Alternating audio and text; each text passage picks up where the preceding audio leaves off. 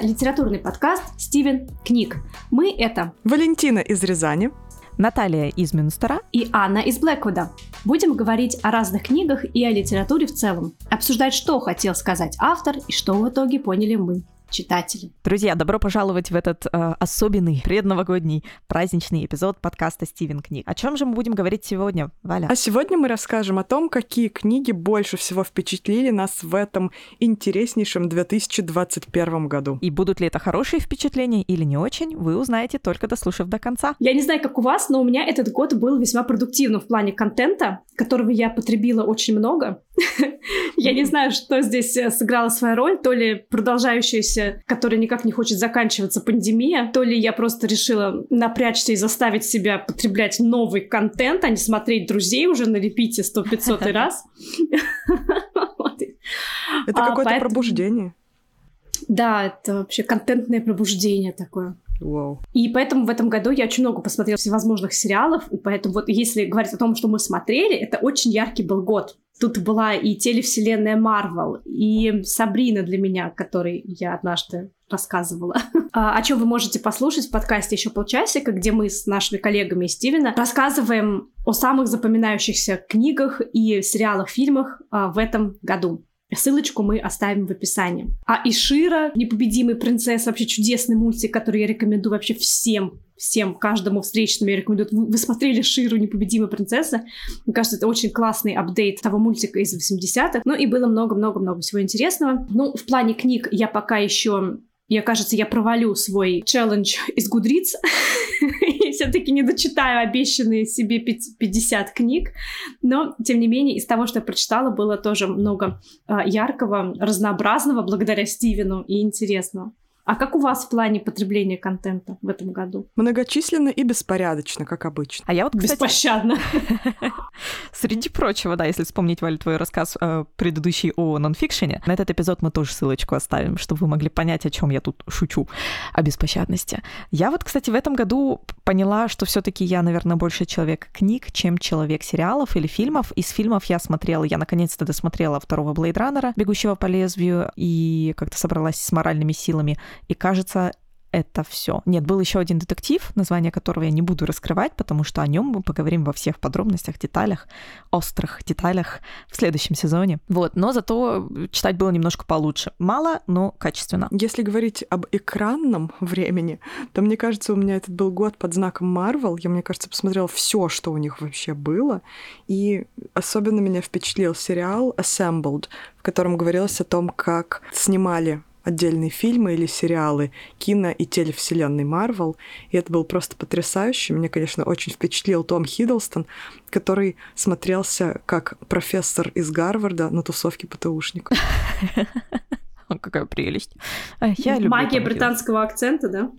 Нет, он просто так, ну не только, скажем так, он просто как-то так себя ведет и как-то так говорит э, без напыщенности и без лишних каких-то непонятных фраз и странного отношения, но все же просто его само присутствие, его само поведение, его сам подбор вообще того, о чем он говорит, показывает, что он кажется на голову выше в плане образования и в плане бэкграунда, чем многие люди, с которыми он работает. Это очень такой, с моей стороны, наверное, снобский подход, но выглядит именно так, выглядит как будто вот действительно актер какого-то другого уровня случайно затесался в ну, такую обычную простецкую тусовку. Хм, простецкая тусовка франшизы Марвел. Ну, Где все такие простые ребята с улицы. Да, да, Очень. Том Хиддлстон лапушка, конечно. К слову о других лапушках. Наверное, самый большой highlight, вот э, мы задали себе, друзья, чтобы вы понимали, как мы пришли к тем книгам, о которых сегодня расскажем. Ну, такой челлендж на секунду, да. А сейчас подумай вот просто о, о книге, которую ты прочитала за прошлый год, и первая книга, какая придет в голову, это значит та, которая оставила наибольший след, наверное. Да, положительный или отрицательный. Тут уже ну, кому как повезет. Я вот очень почему-то люблю всяко бомбиться непонятной хренью. Но к чему это все? Да, для меня вот такая книга, это набор лапушек, назовем это так. Это просто нечто невероятное. Э, в очередной раз уже не первая книга Изабель Альенде, которую я прочитала, но которая в очередной раз потрясла просто мое сердечко, мой мозг, э, мой литературный вкус, и я чуть ли не слезами тут обливалась, ходила, пока слушала аудиокнигу. Это прекрасно. Это «Дом духов» Изабель Альенде. Э, я не буду сейчас сдаваться в детали истории этого романа, описание вы можете прочитать, и ни одно описание, и ни одно ревью не передаст то, чем является на самом деле эта книга. Э, здесь просто надо реально брать и читать самому, и не бояться ее размеров, потому что она, конечно, не маленькая, но нужно быть готовым к тому, что Изабель Альенде потрясет ваш читательский мир, если вы не читаете много всякого странного постмодернистского потому что если, конечно, вы питаетесь исключительно по литературой, то вам будет вполне комфортно читать эту книгу. А вообще, э, я рассказала своему учителю испанского а, об этой книге и как она меня потрясла, пыталась сделать это на ломаном испанском, и он сказал, говорит, да, у меня есть учительница по литературе, а человек сам тоже с филологическим образованием, которая сказала такую фразу о романе «Дом духов». А такая очень-очень начитанная женщина, просто впечатляющий такой профессор из университета в Севилье. «Дом духов» — это роман, который сделал меня женщиной, который сделал меня той женщиной, которой я сейчас являюсь. Просто это такой вот базовый роман, который сформировал из нее вот ту женщину, которой она является. И на самом деле у меня возникла такая мысль, что э, Изабель Альенде, я читала ее короткие рассказы на испанском, на самом деле это немножко, это как поделюсь приятным, это мой прорыв тоже года, это я прочитала несколько коротеньких маленьких рассказиков на испанском, конечно, все это с карандашиком, подписывая много переведенных слов, но это первый шаг к, ну, к чему-то большему. И я читала Ева Луна, тоже роман. Заходите, друзья, к нам в Инстаграм, я там обязательно полистаю эту книгу, у меня она с такой красивой обложкой, и я даже знаю человека, который нарисовал эту обложку, это очень круто, это тоже девушка из Омска, вот, прекрасный иллюстратор Варвара Горбаш, да. Не первая моя Изабель Альенда, но именно «Дом духов» настолько сложный, но при этом так мастерски собранный конструктор из социального, из э, гендерного, из марксистского и из истории, истории стран Латинской Америки, э, причем без, ну, нельзя обойтись без упоминаний, конечно, всяческих колониальных э, влияний, но это в первую очередь, это не история колониальности, это история семьи, история женщин, одной семьи, нескольких поколений, которые живут вот в этой южноамериканской стране, и как они формируются, но не в первую очередь, как они формируются под влиянием вот колониальных дискурса, а именно какие они есть, как смесь чего-то нового и чего-то старого. И это, это божественно прекрасно. Это очень странно, это так непонятно, потому что я ожидала немножко другого. Я ожидала какого-то такого чего-то, что я могу поднять на знаменах, значит, повестки.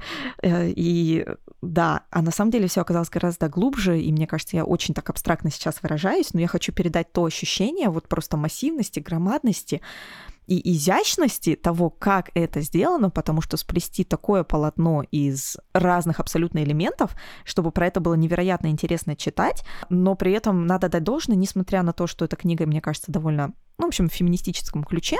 При этом на каждого женского персонажа мне просто хотелось орать в подушку. Рассказывается о нескольких поколениях женщин одной семьи, да, и мужчинах в том числе, а то звучит как будто бы только о женщинах. Нет, это рассказывается на самом деле обо всей семье.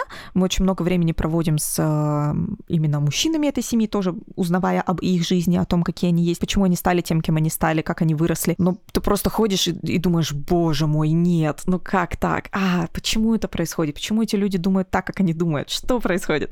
А, и хочется кричать в подушку от переживания за них, но при этом к, наверное, уже да, первой, я не знаю, одной шестой этого романа, ты настолько в них всех влюбляешься с их недостатками, с их странностями поведения, а, и кажется, что это действительно люди, с которыми ты, может быть, вот по соседству прожил всю жизнь и знаешь их всю подноготную из-за этого. И книга, которая просто оставила самые ярчайшие эмоциональные впечатления у меня за, наверное, даже последние пять лет. Я тут должна еще отметить два момента. Во-первых, если вы не знаете, действие этой книги происходит в Чили. И это плюс еще один плюс этому роману. Просто сколько книг вы читали, в которых действие происходит в Чили? Ну вот, серьезно, посчитайте. Если много, я немного завидую вам. Если не очень много, то скорее бегите, читайте «Дом духов». Это очень круто. Второй момент. Мы все прочитали эту книгу в этом году. Пока еще нет. Или в я процессе. Еще читаю, я еще читаю. Да, и мы планируем говорить об этой книге, поэтому тоже оставайтесь с нами возможно, вы услышите, как мы говорим об этой книге. Ну и еще такой момент о Доме духов. Оставим ссылку на эпизод, в котором мы обсуждали девственницу Джейн, и продолжение есть на Патреоне. Кстати, спасибо всем патронам. Надеюсь, вы уже послушали удлиненный выпуск про девственницу Джейн. И в этом сериале у главной героини была самая любимая книга как раз «Дом духов». И когда уже прочитаешь «Дом духов», становятся очень-очень понятны многие аллюзии и многие сюжетные ходы в этом казалось бы, очень попсовом сериале пародийном, и оказывается, что в нем еще чуть больше слоев, чем казалось. Очень здорово. А еще есть у Диснея недавно вышел мультик Инканто. И теперь, когда я уже посмотрела Инканто, и я читаю Дом духов, я тоже нахожу очень много параллелей.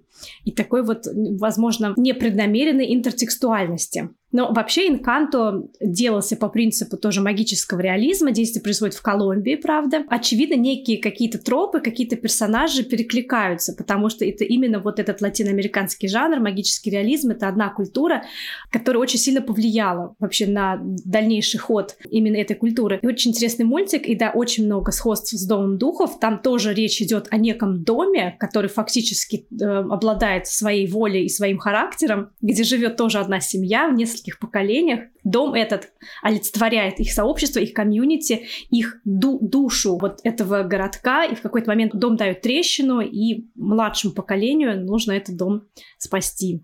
И это тоже очень здорово. Я думаю, я рекомендую всем посмотреть этот мультик. Я все сегодня что-то по, по фильмам, по сериалу. Простите. Аня, раз уж ты сегодня по фильмам и по сериалам, может быть, расскажешь и про книгу сразу? Да, я расскажу сразу и про книгу, и продолжим тему домов. Это такой тизер к тому, о чем будут наши последующие эпизоды. В общем, Стивен пойдет по домам. Пока не будем разглашать больше, но да, для меня книга, вот если, как Наташа сказала, если сказать, книга, которая больше всего запомнилась, первое, что приходит в голову, это, конечно, «Дом в котором». Книга, которую я начала читать еще летом прошлого года, закончила ее читать зимой этого года. Поэтому, я думаю, это считается книга, прочитанная в этом году, потому что разогнался весь процесс у меня именно в этом году.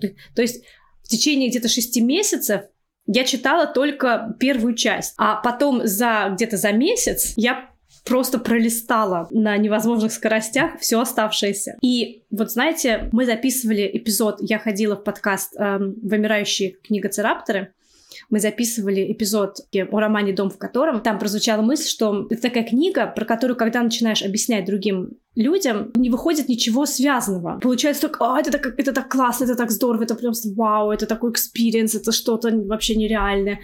А когда начинаешь объяснять, что к чему, выходит как-то очень банально, и собеседник просто смотрит на тебя, подняв бровь, что? Зачем мне читать этот young adult для анимешников? Но, да, но все не так. Все не так. Репутация этой книги, наверное, немного ей вредит. Она намного глубже и многослойнее, чем может показаться по фанбазе и по тому отклику, какой можно наблюдать в интернете от фанбазы. То есть, например, очень многие фанаты создают рисунки, иллюстрации. И многие из этих иллюстраций, рисунков, они действительно очень а, анимешные, очень мультяшные, очень вот все это как-то напоминает про подростковую какую-то вот культуру, наводит на мысль, что да, это действительно очередной какой-то такой продукт для подростков, которые считают себя непонятыми и поэтому погружаются в этот мир, где они могут почувствовать свою особенность, где они могут ассоциировать себя с тем или иным персонажем. Каждый персонаж в какой-то степени романтизирован, да. А, но на самом не верьте этому, это не так. Книга намного интереснее и сложнее. А, и действительно описать ее каким-то одним словом очень сложно. Это не традиционный в литературном плане художественный текст, он также не поддается, не действует по каким-то общепринятым литературным законам, он не следует э, законам о правильной литературной композиции, о сюжете, о описании персонажей. Все с ног на голову, все по-другому. Эта книга не предназначалась для печати изначально, это писалось для себя, как отдушина, как свой собственный мир. А да, Мариам Петросян не намеревалась эту книгу печатать, издавать. Чтобы моя душа так отдыхала. Да, талантливо. Да, она, да, она писала ее много-много лет, как, ну, действительно, дневник, как какое-то спасение от реальности, как какой-то эскапизм какой-то выход. Но получилось очень здорово, я скажу, и действительно это нечто удивительное. В книге есть, конечно, свои несовершенства, есть эм, много к чему можно придраться, наверное, но, но зачем, да, потому что это уникальный в своем роде experience, действительно, и я не жалею ни минуты, что я прочитала, и я как только я закончила читать последнюю страницу, я захотела снова окунуться в это, снова перечитать, просто чтобы погрузиться в этот мир. Я, кстати, хочу сказать, что после того, как я послушала эпизод Аня твой с э, вымирающими книгоцерапторами, я просто тут же настолько влюбилась в эту книгу, я не могу сейчас представить, что в ней могут быть какие-то минусы. И я сразу заказала ее себе, но решила, что э, в жизни нужны приключения, заказала ее себе на английском, потому что мне очень интересно. То есть читать это на русском — это уже какая-то фантастика, просто космический experience. Я там пару глав уже, ну как, пару глав, пару страниц заглянула. И мне интересно было, а как это перевести на другой язык? Потому что тут на, на родном ты языке читаешь и думаешь, боже, что это, как это, и как это сделано. А, и мне интересно посмотреть было именно на перевод, но пока я так тоже осторожно к этому подхожу, я положила эту книжку поближе к себе на ночной столик, но еще не начала читать, дорогие слушатели. Когда-нибудь мы вам расскажем. Вообще мне нравится наша тенденция, что нам больше всего запомнились очень большие толстые книжки, в которых с большой тщательностью прорабатывается сложный мир. Он в каких-то книгах имеет отношение к реальности, в каких-то не очень сильно. И я, пожалуй, не так с весны и до сих пор не могу перестать думать об одной большой толстой книжке, в которой больше 800 страниц в печатном варианте. Не помню, сколько было часов в аудио бесконечном, которое я слушала. Это роман Дона де Лило, который по-русски называется «Изнанка мира», по-английски «Underworld».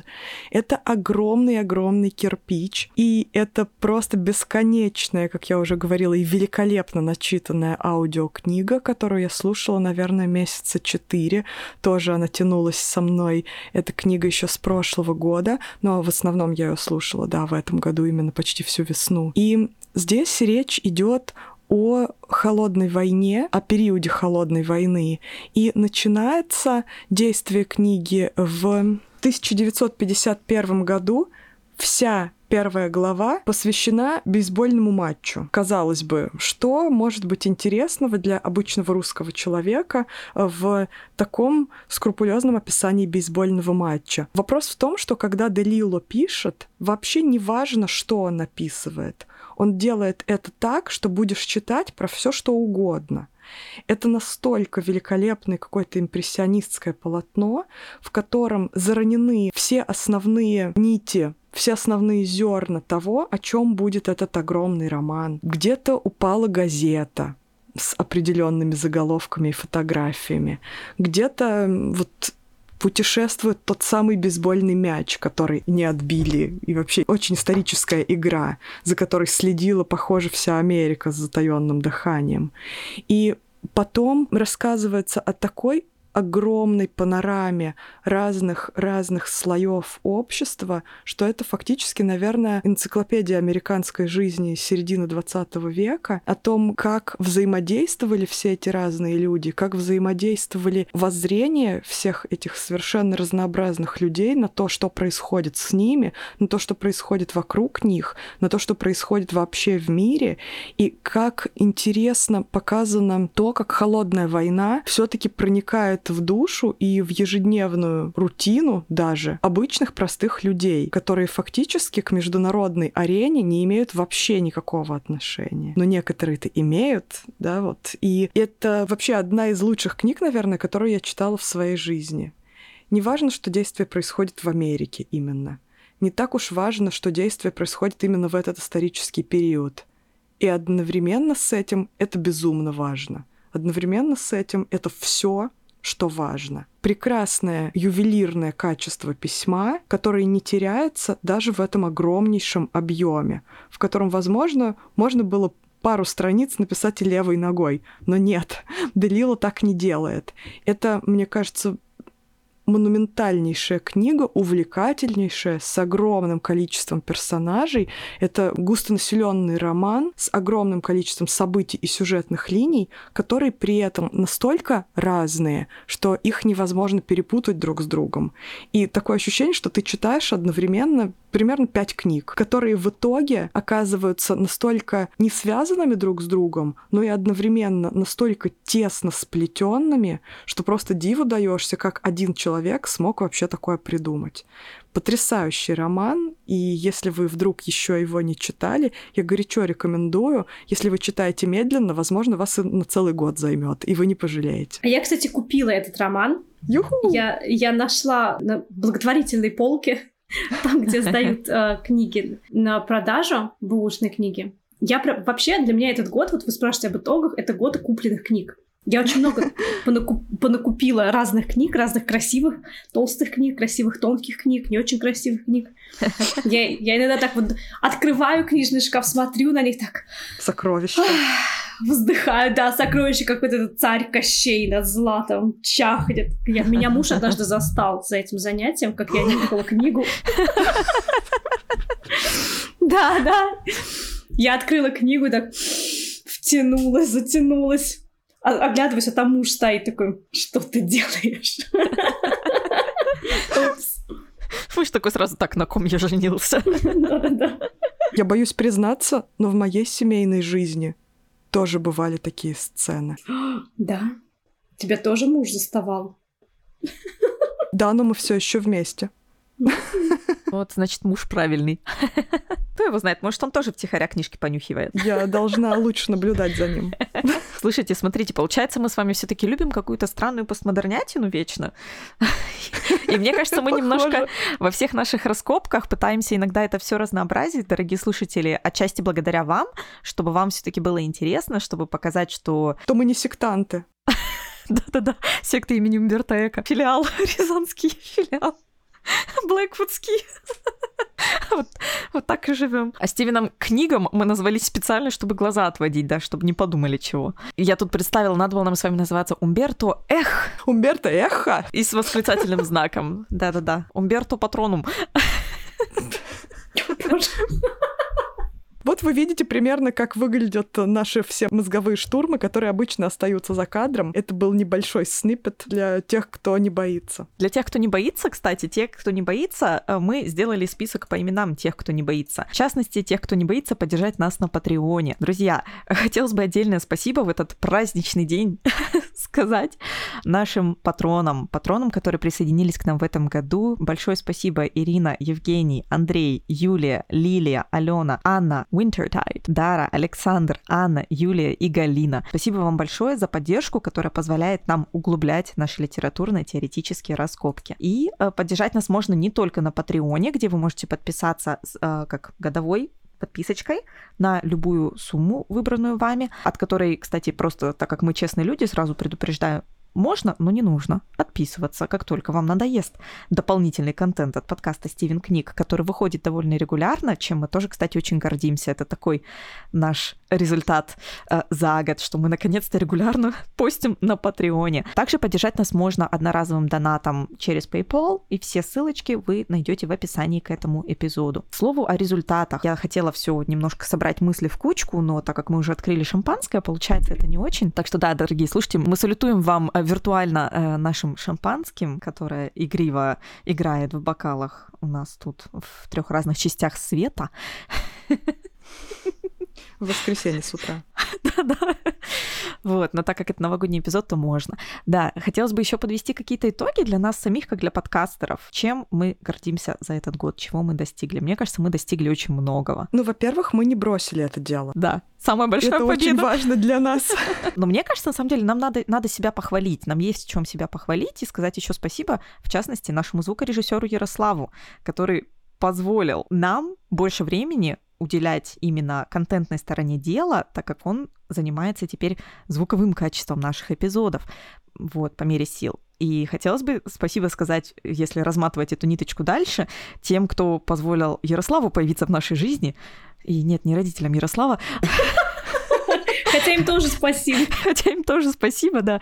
А также создателям премии «Блокпост», победителями которой мы стали в этом году в номинации да, подкаста. Спасибо огромное, потому что мы даже не ожидали и не рассчитывали на это. Мы снова подавали наш проект на участие в премию «Блокпост», потому что мы считаем, что главное — участие. А оказалось в этом году, что и не только участие, а получилось, все получилось. В основном конечно, благодаря поддержке наших слушателей, которые просто сплотились, а, проголосовали за нас все как один.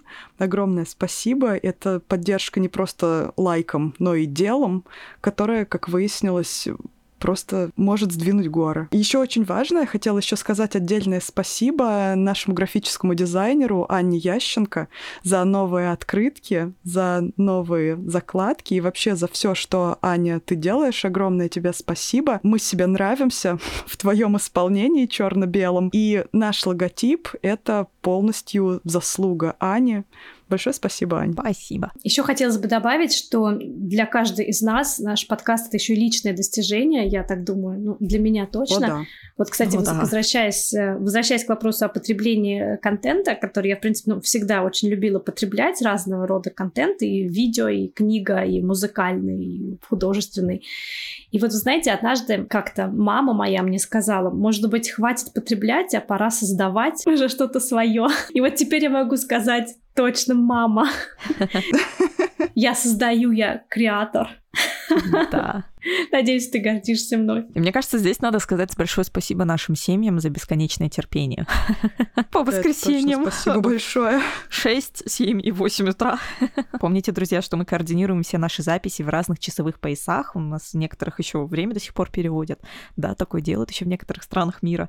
Что добавляет да. остроты нашей координации и тайм-менеджменту.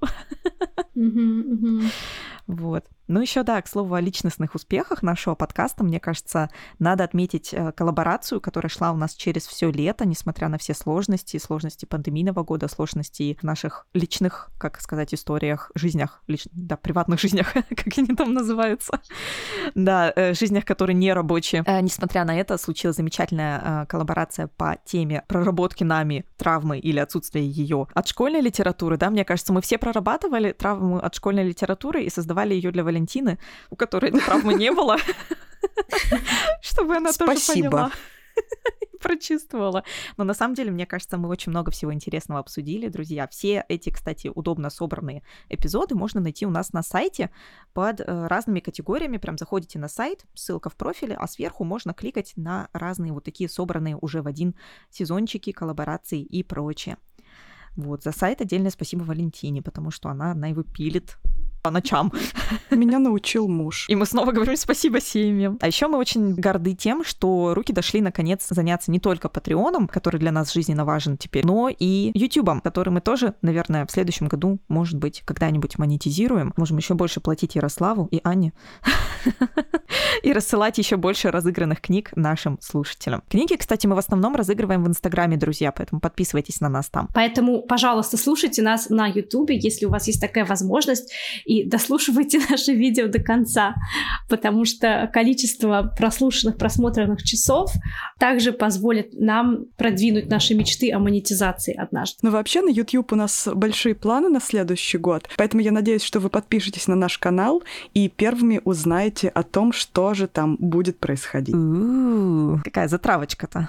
Смотрите ко мне же самой не терпится. Уже когда там следующий год? Давайте, давайте. Я просто не всем рассказала о своих планах на YouTube. Нет, это классно, это классно, это прям здорово. Ну что ж, по-моему, год выдался знатный по разным категориям и по чтению, что самое главное для нашего подкаста. А это значит, что следующий год должен быть еще более знатный, чтобы поддерживать рейтинги, увеличивать прослушивание, жечь вообще... Углублять раскопки. Да, жечь просто словом и делом.